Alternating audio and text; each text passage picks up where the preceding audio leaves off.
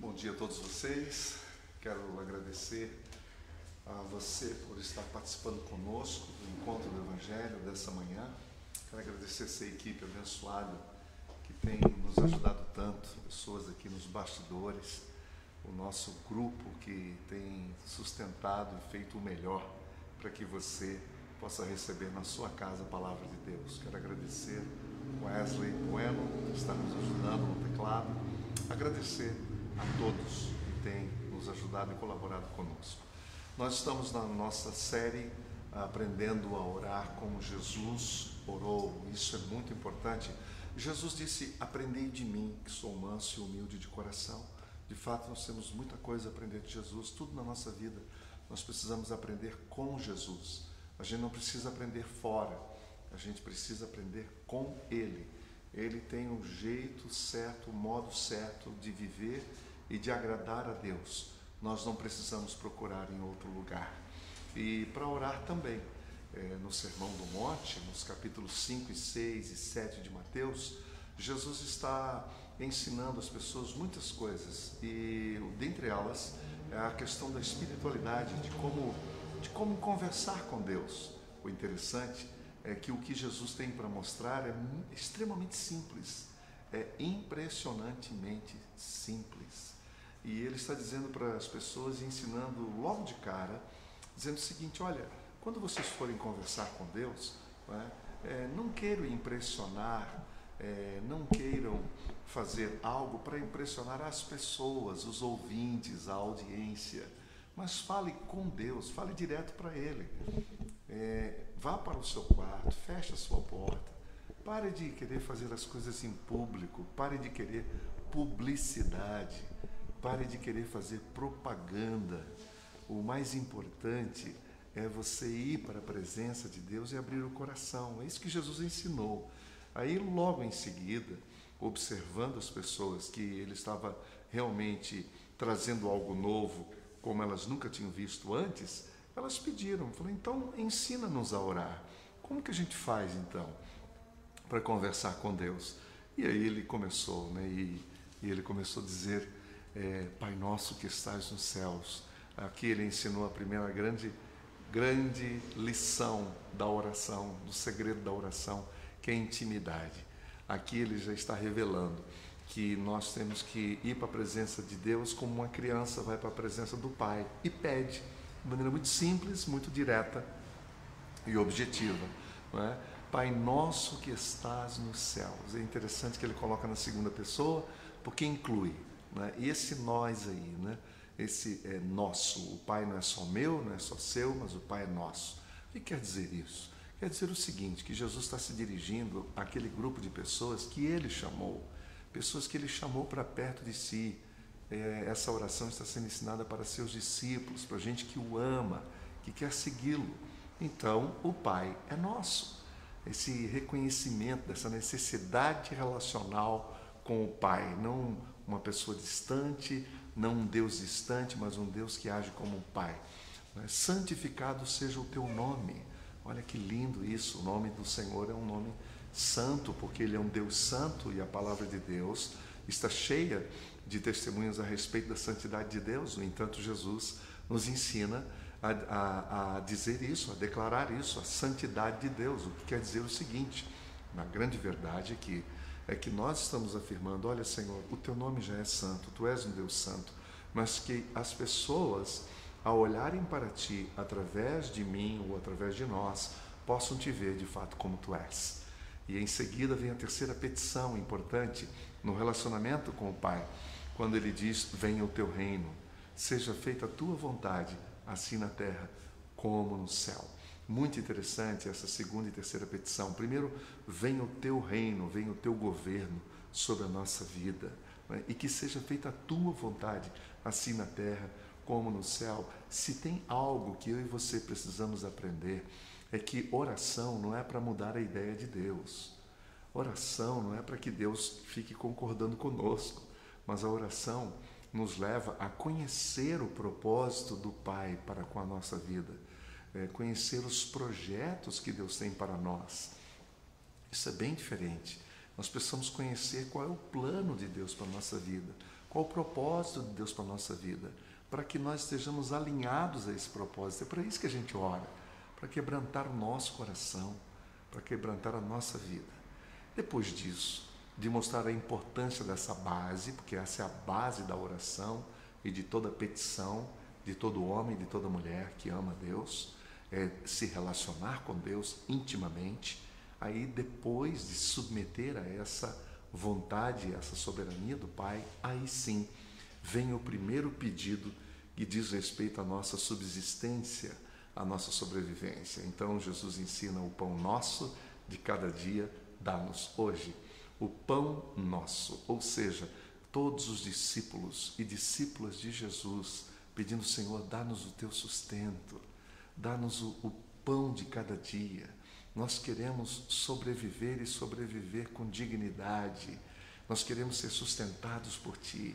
E como falamos a semana passada, quando a gente pede o pão nosso de cada dia, é algo muito mais abrangente do que simplesmente o pão, muito mais abrangente. Ali está falando também de outras coisas que também são básicas, que também são importantes. Por exemplo, né, dá-nos a paz de cada dia, dá-nos a saúde de cada dia Dá-nos a esperança para cada dia, dá-nos a cura para cada dia. Né? A tua cura dá-nos hoje, como nós precisamos dessas bênçãos de Deus. Depois de dizer isso, Jesus passa a nova petição. E agora, você abrindo a sua Bíblia, você vai ver no versículo 12 do Evangelho de Mateus, no capítulo 6, né? Perdoa as nossas dívidas, de novo no plural é? porque aqui está falando dos discípulos de Jesus. E quando você se rende a Jesus, você se entrega a Jesus, você está reconhecendo que Ele é o Senhor da sua vida. Quando você reconhece que Jesus é o Senhor da sua vida, então você tem todo o interesse em adorá-lo, em se prostrar diante dele, não é? E estar é, é, diante do Senhor Jesus e, e se submeter totalmente a Ele. Preste atenção no que eu vou dizer. É exatamente isso que Jesus está ensinando aqui. Ele está ensinando que eu e você precisamos acertar o nosso relacionamento com Ele. Se eu amo a Jesus, se eu amo o Pai, então eu quero estar no centro da vontade dele. E isso é importante porque toda a minha vida, então, tem que estar submissa, completamente submissa ao padrão que ele já estabeleceu. Ou seja, nós estamos fazendo a vontade dele. Quando nós não obedecemos, quando nós escolhemos os nossos próprios caminhos, quando nós escolhemos os rebelar, o que acontece é o processo natural da alienação. Da alienação. Se você decide, olha, eu não quero, se você decide, olha, eu me rebelo, a minha decisão é outra, então naturalmente há uma quebra há uma quebra, há um distanciamento. E é isso que a Bíblia chama de pecado. A Bíblia chama de pecado tudo aquilo que nos aliena de Deus, tudo aquilo que quebra a nossa comunhão com Deus. Tudo aquilo que quebra a nossa comunhão com Deus é pecado, é errar o alvo, o alvo que o Senhor estabeleceu.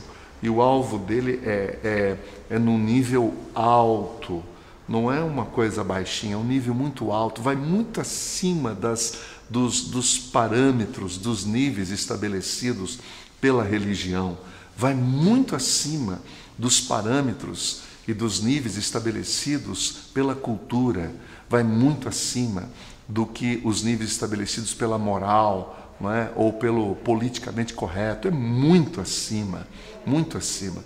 Por isso que nós ficamos surpreendidos e surpresos quando a gente passa a ter um relacionamento com, com Deus, com Jesus, andando com Ele diariamente, a gente descobre, a gente percebe, vai caindo a ficha né, de que a gente que se achava tão bonzinho, tão puro, né, tão, é, tão merecedor, como às vezes a gente pensa, né, poxa, eu mereço, né, eu mereço, eu mereço porque eu sou um homem bom, eu sou uma, uma mulher é, boa, nunca matei, nunca roubei. A gente acha que isso é o suficiente, né? Quando Deus conhece todo o nosso coração, Ele sabe de fato quais são as intenções do coração, o que, que está por trás. Ele conhece de fato as nossas motivações e são essas motivações, são essas intenções é que são percebidas pelo Espírito Santo.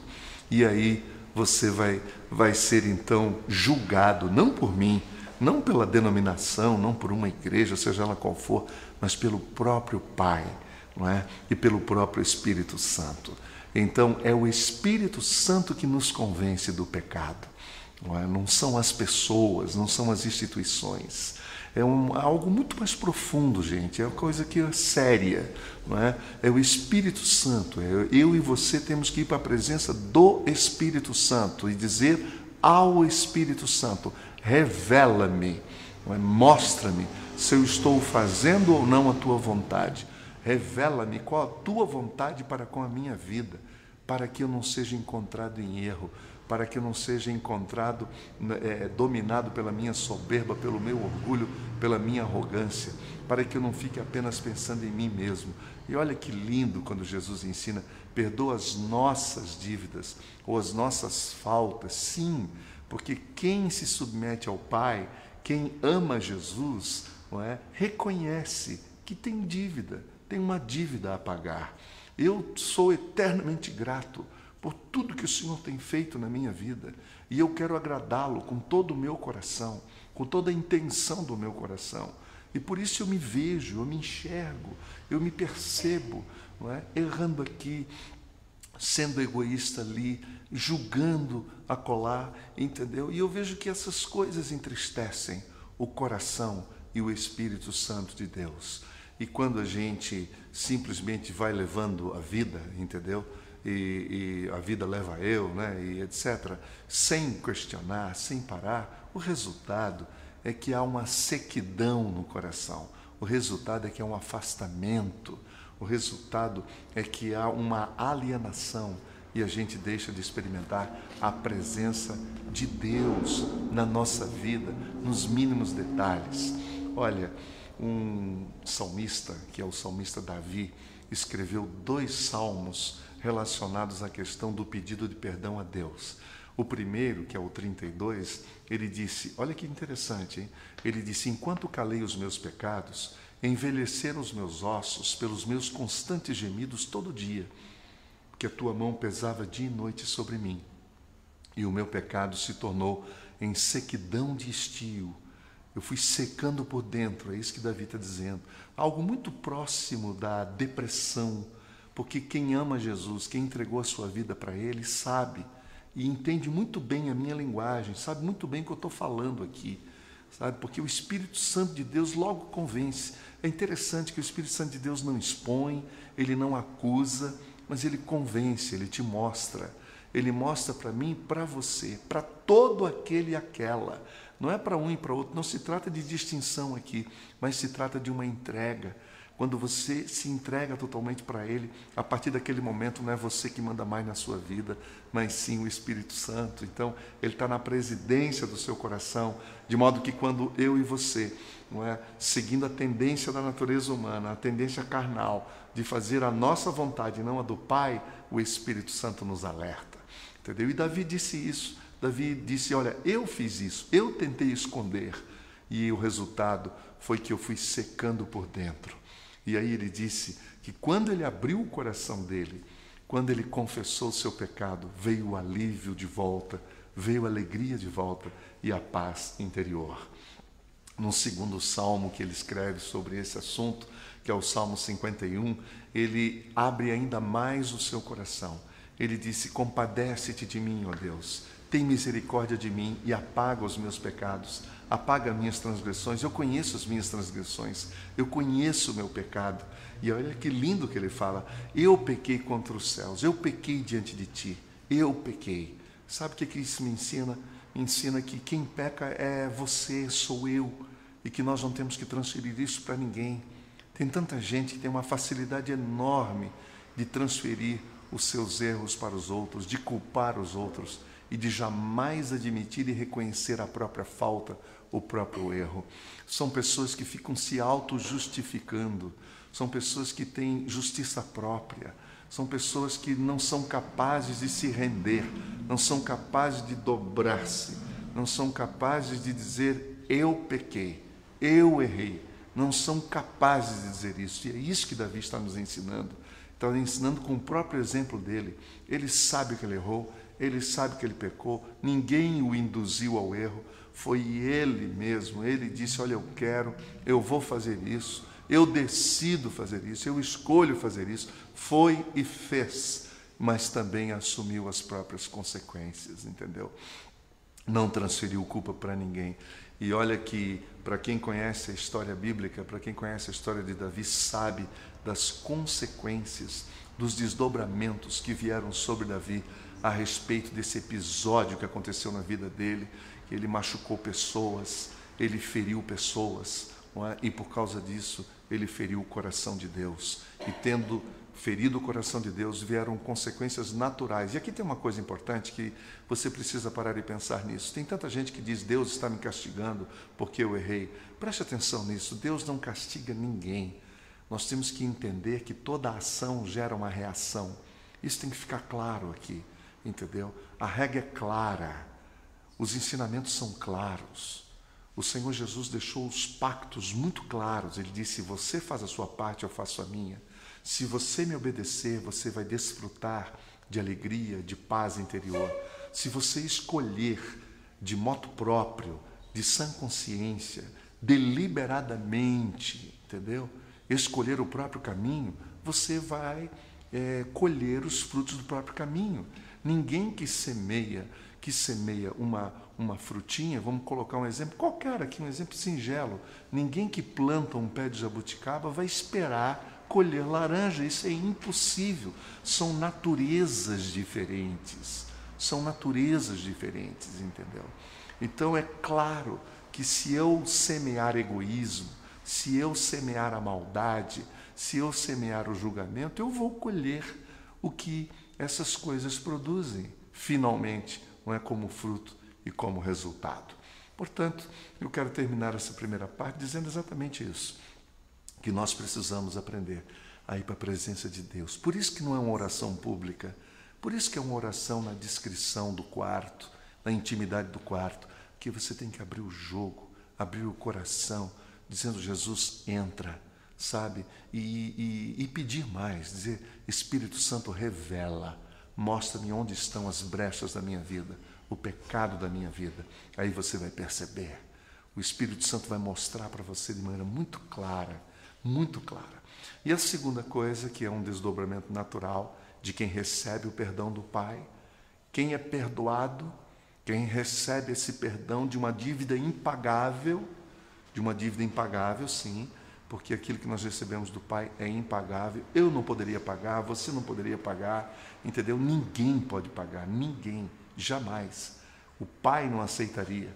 O Pai só aceitou porque Jesus foi puro, nunca pecou. Foi a única oferta que o Pai aceitou para aplacar a sua ira. Foi a, a entrega do, do, da vida do seu único filho na cruz, como um sacrifício, para que o sangue dele fosse derramado, para que os nossos pecados fossem perdoados. É? é interessante nós pensarmos e sabermos disso. É importante isso ficar claro, que nós só temos o perdão dos nossos pecados porque alguém deu a vida em nosso lugar. Eu deveria pagar a conta, mas como eu jamais poderia pagar a minha própria conta, Jesus envia o seu filho para pagar a conta no meu lugar. Foi alto o preço que ele pagou para que nós tivéssemos o perdão dos pecados hoje, para uma simples confissão, uma simples entrega. Mas essa entrega exige, exige, exige é, o reconhecimento total de que nós não somos nada, de que nós somos ninguém e de que nós não temos condições de agradar a Deus, mas somente em Jesus. Quando você pede perdão para o Pai através de Jesus, sabe o que acontece? O Pai olha para você e ele não vê você, o que você fez, o seu pecado, não é isso que ele vê. Ele vê o sacrifício do seu filho, porque é nele, no sacrifício do filho, que nós estamos então nos ocultando, nos escondendo, nos identificando nele e indo para a presença do Pai. Ninguém que se apresenta, que se apresente sozinho diante do Pai pode receber o perdão. Agora, todo aquele e aquela que se apresenta diante do Pai, mediante o seu Filho Jesus Cristo, mediante o seu Filho, entendeu? Receberá do Pai o perdão, o perdão por causa do Filho, por causa do que o Filho fez e não do que eu fiz ou do que você fez. Por isso é muito importante a gente lembrar disso. Sabe por quê? Porque o Pai, ele perdoa por causa dele, não por causa de você, não é por causa de mim, não é por causa de você. Porque se fosse por causa de nós, o que nós merecíamos era a ira, era realmente o inferno. É isso que a gente merece. É a condenação eterna. Mas o Pai tem misericórdia de nós. Então, ele recebe toda confissão feita através do seu Filho Jesus Cristo. E quem experimenta isso, então, quando recebe isso, você logo entende: eu sou perdoado pela graça eu sou perdoado pela misericórdia. Eu não merecia esse perdão, mas eu recebi esse perdão. E quando a gente entende isso, isso vira consciência, isso também vira um modo de vida. Aí a gente passa a perdoar aqueles que também nos ofenderam.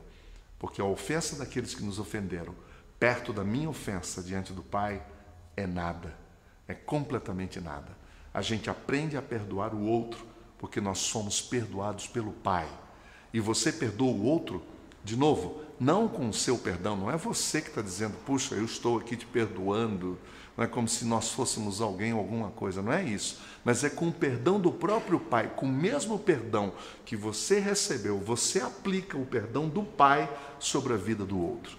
Porque se dependesse de nós, nós jamais perdoaríamos pessoas que nos machucaram, que nos feriram, que nos prejudicaram, que, que colocaram tocaias, que armaram as suas ciladas, que fizeram armadilhas, que nos deram prejuízos, que nos expuseram diante, do, diante de outras pessoas, que nos usurparam, que nos usaram, nós jamais perdoaríamos essas pessoas, não fora a graça de Deus. Então não é nada nosso, não tem nada em nós.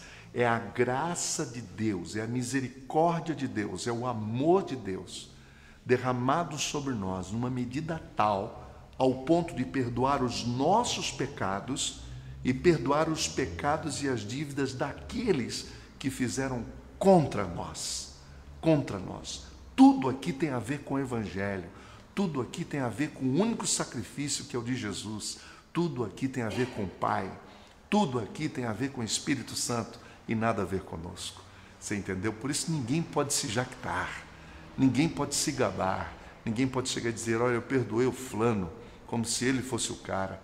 E da onde que isso é possível? Jamais seria possível. É por isso que quando você perdoa de fato de verdade, mesmo que você passe naquele local onde você tem lembranças que te remetem ao fato no passado, ou você encontra determinadas pessoas que te remetem àquele dia factível, né? aquele dia fatídico aquele episódio que te entristeceu e que te machucou, aquilo não te fere mais, não tem mais a mesma emoção, sabe por quê? Porque o amor de Deus, o amor de Deus, que apagou os seus pecados e os meus pecados, foi derramado numa intensidade, como se a gente tivesse que falar nas nossas categorias, num volume tão grande, tão intenso, que foi capaz não apenas de perdoar os meus pecados, as minhas falhas para com Deus, mas também do outro para comigo. E aí nós nos libertamos. Nos libertamos porque a mágoa é uma desgraça. Agora é um, agora eu vou dar aqui uma opinião particular minha, para mim pessoalmente, apenas uma opinião particular. O que está por trás da mágoa é uma potestade, é um principado de Satanás que nos impede. Eu vou te dizer por quê. Por que, que eu creio nisso? Porque mágoa não respeita altos salários. Mágoa não respeita grau de cultura, pode ser o analfabeto ou o doutor, pode ter mágoa. Mágoa não, mágoa não respeita é, é, entidades religiosas, não, não respeita categorias religiosas. Tanto faz você ser um evangélico, um protestante, um católico, um espírita, um, um de ascendência, de religião de ascendência africana, ou você pode ser um muçulmano, um judeu, não importa, a mágoa habita o coração de todo homem e de toda mulher que não se rendeu completamente ao coração de Jesus. Por isso que eu creio que mágoa realmente é algo de Satanás. Mágoa, ela entra nos grandes condomínios, mágoa entra no coração daquele e daquela que se acha, não é? A mágoa não respeita ninguém. É por isso que eu acho que por trás disso existe uma grande maldade. E Satanás realmente é o maior interessado nisso. Alguém disse, alguém disse que guardar mágoa é como beber o veneno e esperar que o outro morra. E essa é uma grande realidade. Perdoar é o contrário. Perdoar é liberar, é deixar ir sem pagar nada. Isso significa perdoar. É rasgar a conta. Foi isso que Deus fez conosco. Você acha que o pai olha para mim, para você e diz: Olha, o sujeito eu conheço ele. Tem aqui, eu tenho ele na palma das minhas mãos. Você sabe quando que Deus vai falar isso de nós? É nunca. Sabe por quê? Porque o amor de Deus não permite isso. A misericórdia de Deus não consegue abrigar, não faz contabilidade, entendeu? O Pai não faz contabilidade. E é por isso que eu e você precisamos aprender a não fazer contabilidade, mas simplesmente liberar o perdão e entregar nas mãos de Deus. Às vezes as pessoas me perguntam: quem perdoa esquece? Falo, Olha, não esquece porque isso não é amnésia, né? Ninguém esquece quando foi machucado e ferido.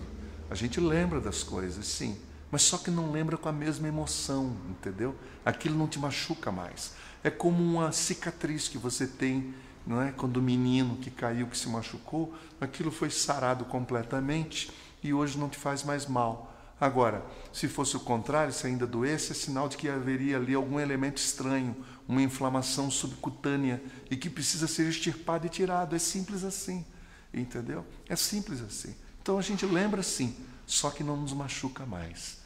E a outra pergunta que me fazem: se você perdoa uma pessoa, agora o que, que você tem que fazer? Você tem que andar todo dia com ela? Você tem que sentar com ela, etc. Não necessariamente, não necessariamente. Porque aí o, o cristal foi quebrado, não é?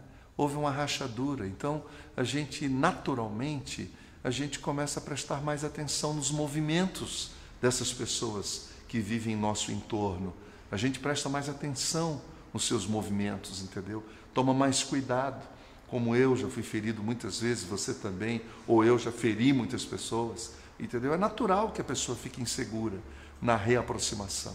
É preciso tempo para sarar essas coisas, muito tempo. Ninguém é obrigado a viajar juntos, ninguém é obrigado a tirar férias juntos com quem te machucou, com quem te feriu, entendeu? Você perdoa, deixa a pessoa livre, diz: Você não me deve nada, nada, siga o seu caminho eu estou seguindo o meu caminho, entendeu? Respeitando, amando do mesmo jeito, entendeu? Do mesmo jeito, na mesma proporção. Porque amor não tem nada a ver com emoção, gente. Amor não tem nada a ver com emoção. Amor não é sentimento.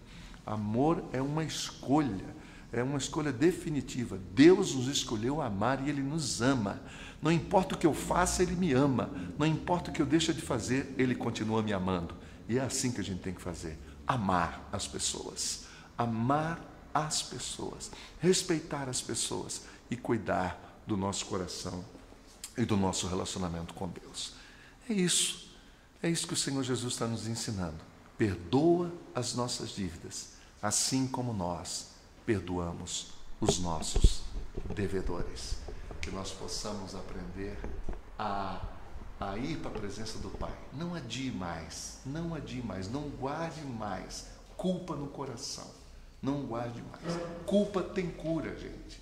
Culpa tem cura. E a cura é o caminho da confissão. Vá para a presença do Pai. Abra o jogo. Seja honesto. Seja honesta. Fala tudo para Ele. Abra o coração. Depois procure pessoas Libere perdão para elas. Libere, diga, afirme: olha, você está perdoada, vai livre, não me deve mais nada. E tenha a sua vida de volta. Tenha a sua vida de volta, sua alma de volta, a alegria de volta, a paz interior de volta. Que Deus te abençoe, que o Senhor te dê uma semana abençoada e eu quero orar com você e pedir que o Senhor Jesus esteja abençoando profundamente a sua vida e o seu coração. Senhor Jesus, eu quero te agradecer por esta palavra e por essa oração que chegou até nós. E que o Senhor nos ajude realmente a quebrar toda barreira e a nos humilharmos diante de Ti, confessando os nossos pecados diante do Senhor. E, e mais, Senhor, te pedimos também, ajuda-nos a perdoar os outros, assim como o Senhor nos perdoou. Ajuda-nos a olhar para o outro, assim como o Senhor nos olha. Mesmo que eles que eles pecaram contra nós, que eles nos machucaram, que eles nos ofenderam, mesmo que haja dívidas, ajuda-nos a perdoar essas dívidas, assim como o Senhor nos perdoou, porque muito maior do que a dívida que os outros têm para conosco é a dívida que nós temos para contigo. Então, papai, muito obrigado pelo teu amor, muito obrigado pela tua misericórdia, muito obrigado pela tua graça. Em nome de Jesus, nós te pedimos e agradecemos. E que a graça do nosso Senhor e Salvador Jesus Cristo, o amor eterno do nosso Deus e Pai, a comunhão e a consolação do Espírito Santo estejam sobre a sua vida, sobre o seu coração e com todo o povo de Deus espalhado sobre a face da terra, desde agora e para sempre. Amém. Fique com a última canção e que Deus te abençoe nessa semana.